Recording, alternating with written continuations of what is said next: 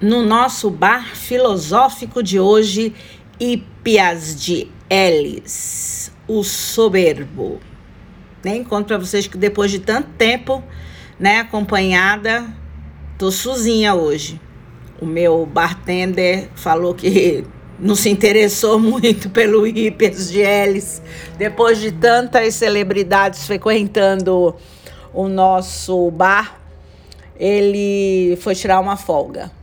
E aí deixou para mim falar sobre o soberbo. Bom, é, a gente só conhece a história de Ips através dos diálogos de Platão, que falava no Ipias maior e, e menor. Bom, ele começou a vida como tecelão e sapateiro. Tá?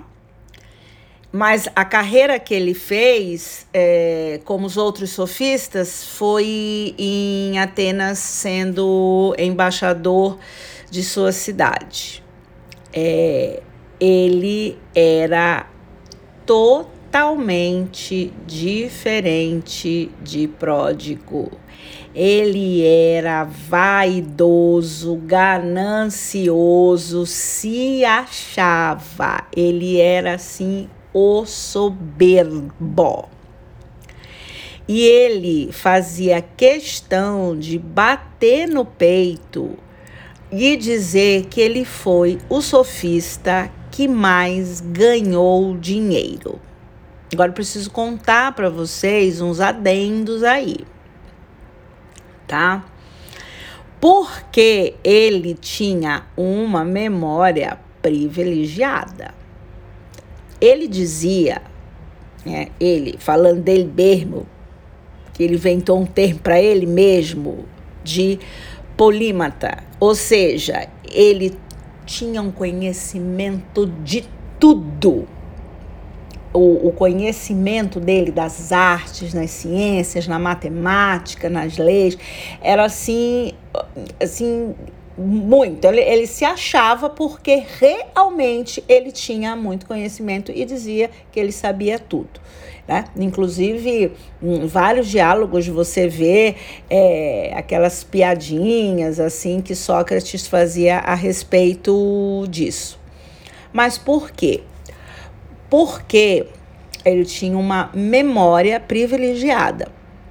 Inclusive, o método de mnemotécnica foi ele que é, inventou e ensinava para os seus pupilos as técnicas de memorização, tá? Então, por isso que ele tinha uma, uma, grande facilidade de absorver conhecimento. E também foi considerado o pai da etnologia em função de, desse cabedal de informações que ele conseguia deter na memória.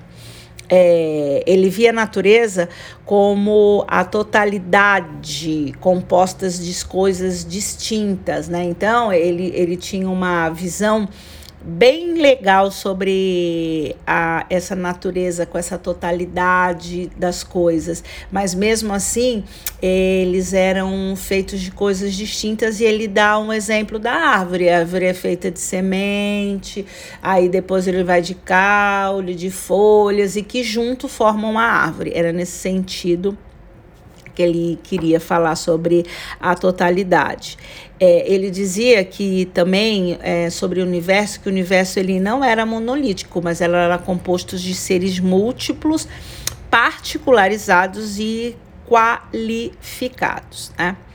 E aí vem um pensamento muito legal dele, que eu não vou me estender aqui, mas que era assim: as coisas existem independentemente de você acreditar de, nelas ou não. E o exemplo mais chulo e mais simples que a gente pode falar aqui é de Deus, né? A verdade existe mesmo que não tenhamos o conhecimento total dela. Deus existe, é, quer você acredite, quer não. Era isso mais ou menos que ele pregava, que ele não precisa da sua crença ou do seu conhecimento para que as coisas aconteçam e para que as coisas existam, tá? E ele rejeitava a separação do ser concreto com o ser da essência. Para ele tudo era uma coisa só. né? E ele via assim uma oposição entre a físio e a lei, né, que é nomos, que ele chamava, que é o indivíduo.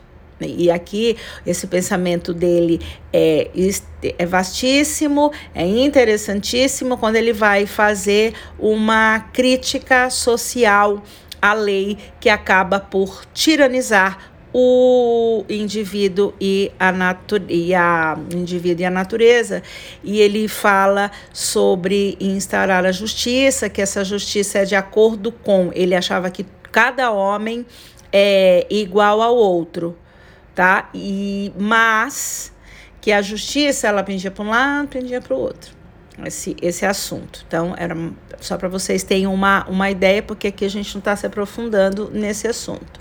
E ele também dizia que o conceito de beleza, que eu digo que daí que foi que esse povo veio pegar esse conceito de beleza de Ipes de Elias, porque Elias dizia que a beleza ela não é universal, ela é particular, porque o meu conceito de belo e de feio vai variar de pessoa para pessoa, de, de cultura para cultura, é, o que uns acham feio uma determinada cultura, já outros acham belos, é nesse sentido. Então você não pode, é, como se pregava antigamente, uma beleza única. E aí lá vamos nós de novo entrar numa discussão é que, a, que normalmente essa discussão, o Jorge, o Crouton já falava sobre isso, é da beleza, né? Que se enfeiamos, vamos dizer por assim,